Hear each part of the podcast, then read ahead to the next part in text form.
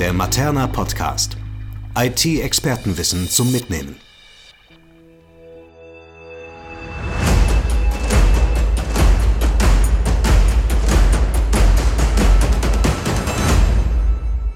Herzlich willkommen zum Materna Podcast, diesmal zum Thema Barrierefreiheit. Dazu habe ich meinen Kollegen Herrn Knut Ludwitschak eingeladen, der bei uns IT-Consult zum Thema Barrierefreiheit in der Business Line Public Sector ist. Herzlich willkommen, Knut. Vielen Dank. Magst du deine Tätigkeit noch mal kurz umreißen, was du bei der Materna zum Thema Barrierefreiheit machst? Das kann ich gerne machen, ja. Ich bin äh, zuständig dafür, als Experte bei äh, Anwendungen auf Barrierefreiheit zu testen. Das heißt, ich ähm, teste diese, schreibe Prüfberichte und bespreche die Prüfberichte dann später mit den zuständigen Mitarbeitern innerhalb der Materna, zum Beispiel Projektleitung, als auch Entwickler, was dann auch als ähm, Sensibilisierungsmaßnahme dient. Was bedeutet eigentlich Barrierefreiheit im Kontext der IT? Dass Anwendung im behördlichen Umfeld auch zugänglich ist für äh, Menschen mit Behinderung, zum Beispiel blinde Anwender, sehbehinderte Anwender, gehörlose Anwender, auch geistig behinderte Anwender, kann auch Einschränkungen geben für Leseschreibschwäche. Also das heißt, dass eine Anwendung zugänglich ist für alle Menschen, ob mit Behinderung oder ohne Behinderung.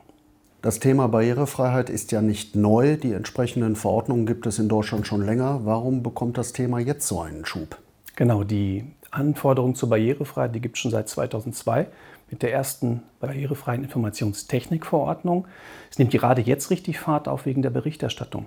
Das heißt, die, der Bund als auch die Bundesländer müssen der Zentralstelle in Deutschland Bericht erstatten zum 30. Juni 2021 über den Stand der Barrierefreiheit der Anwendung, die im behördlichen äh, Umfeld laufen. Und die Zentralstelle in Deutschland muss der EU berichten ab Dezember 2021.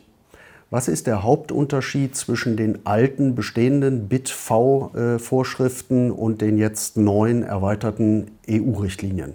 Zum einen die Berichterstattung, die ja geleistet werden muss. Darüber hinaus gibt es aber auch Richtlinien, neue Richtlinien, die dazugekommen sind in, ähm, in den äh, EU-Richtlinien als auch in, in der deutschen Rechtsprechung, die umgesetzt werden müssen, was auch Auswirkungen hat auf zum Beispiel den bekannten BETV-Test. Der BETV-Test wird ja seit Jahren durchgeführt um Anwendungen auf Barrierefreiheit zu testen. Er beruht selbst auf den WCAG-Vorgaben, das ist dieses W3C-Konsortium, die internationalen Standards. Die haben daraus einen Test entwickelt und daraus äh, basiert ein, ein Punktesystem. Und ähm, man konnte maximal 100 Punkte erreichen. Das heißt, wenn eine Software 100 Punkte erreicht, ist barrierefrei, sehr gut zugänglich. Und dieses Punktesystem ist nicht mehr haltbar, weil die EU-Richtlinien und die Gesetzgebung sich geändert hat. Das heißt, eine, ein, eine Vorgabe zur Barrierefreiheit ist entweder erfüllt oder nicht erfüllt. Und das kann dieser aktuelle BitV-Test nicht mehr wiedergeben. Und dieses Punktesystem ist deswegen nicht mehr haltbar. Die Alternative ist tatsächlich, man kann nur noch hochzählen. Es gibt 60 Prüfschritte im BitV-WCAG-Test. Hochzählen, wie viele Prüfschritte sind erfüllt und nicht erfüllt. Das ist das Einzige, was man heute noch machen kann.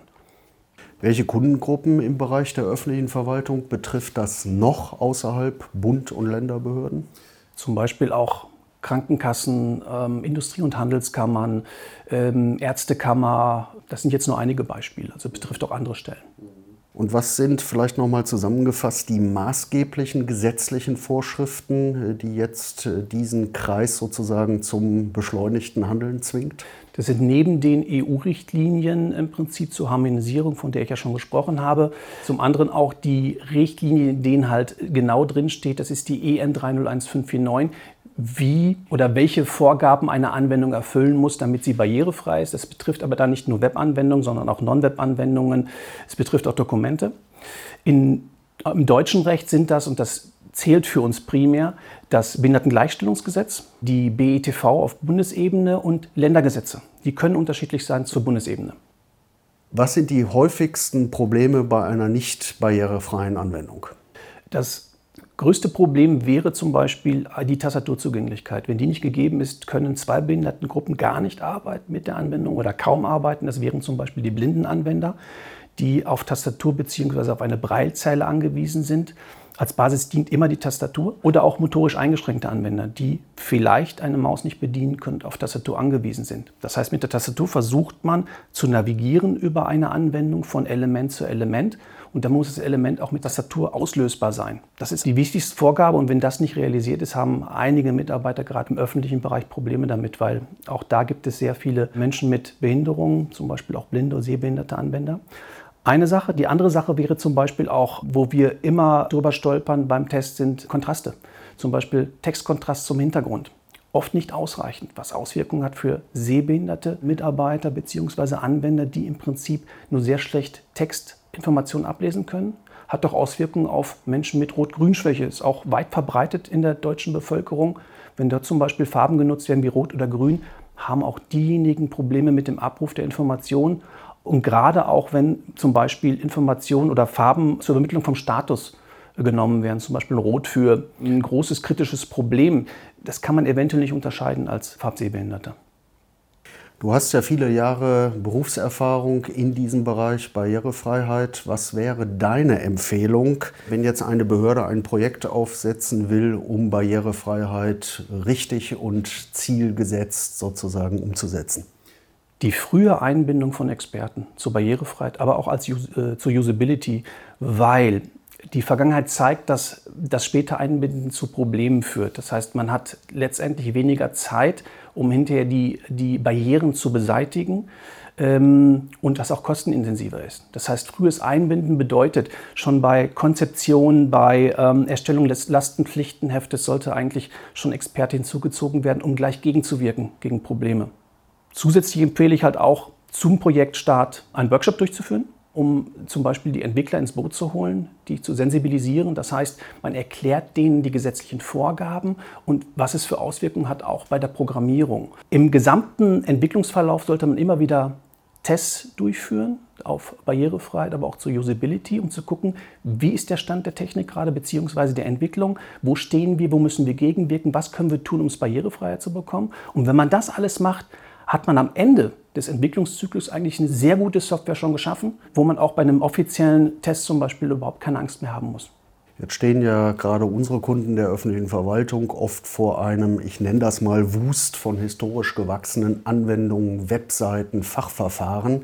Und jetzt ist Handlungsdruck zeitnah, du hast die Fristen eben genannt, äh, dort hinsichtlich Barrierefreiheit in Aktion zu treten. Was würdest du empfehlen? Also ich fange an, was ist sozusagen deine Kernempfehlung an unsere Kunden? Nicht in Panik geraten. Das muss man ganz ehrlich sagen, weil ähm, wir haben Fristen bis 2021, ich hätte es ja schon gesagt, aber niemand kann zaubern. Das muss man ganz ehrlich sagen. Man soll nicht die Hände in den Schoß legen und gar nichts tun, man soll aber auch nicht in Panik geraten, sondern tatsächlich zusehen, dass man vernünftig und in Ruhe weiterarbeitet. Das bedeutet, zum Beispiel kurze Tests bei bestehenden Anwendungen zu gucken, wo stehen wir eigentlich, wie ist der Status der Anwendung. Das heißt, welchen Zustand hat der? Was müssen wir tun, um dagegen zu wirken? Und solche kurzen Tests können tatsächlich begrenzt sein auf einen gewissen Zeitraum von zwei bis drei Tagen, wo man im Prinzip einmal diagonal durch eine Anwendung durchguckt und guckt, wo bestehen die Probleme oder auch Teilbereiche sich nur anschaut. Im Prinzip, wenn man sich einen Teilbereich anguckt, dann kann man auch sagen, das gilt dann für den ganzen Bereich. Das ist repräsentativ im Prinzip das Testergebnis. Mit solchen Ergebnissen kann man dann arbeiten. Das heißt, wir selbst erstellen dadurch einen Prüfbericht mit solchen Ergebnissen, in dem ganz genau drin steht, äh, wo besteht das Problem durch einen Screenshot zum Beispiel, beschreiben wir das Problem und auch äh, welche Auswirkungen hat das für äh, Menschen mit Behinderung. Zusätzlich geben wir Lösungshinweise auch. Und das Ganze wird dann besprochen mit den Projektgruppen.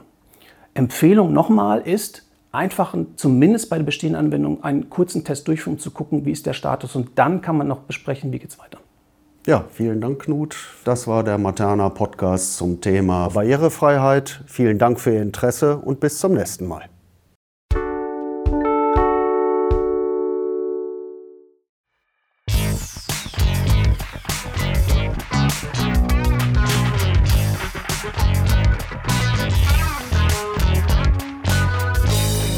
Mehr Infos unter www.materna.de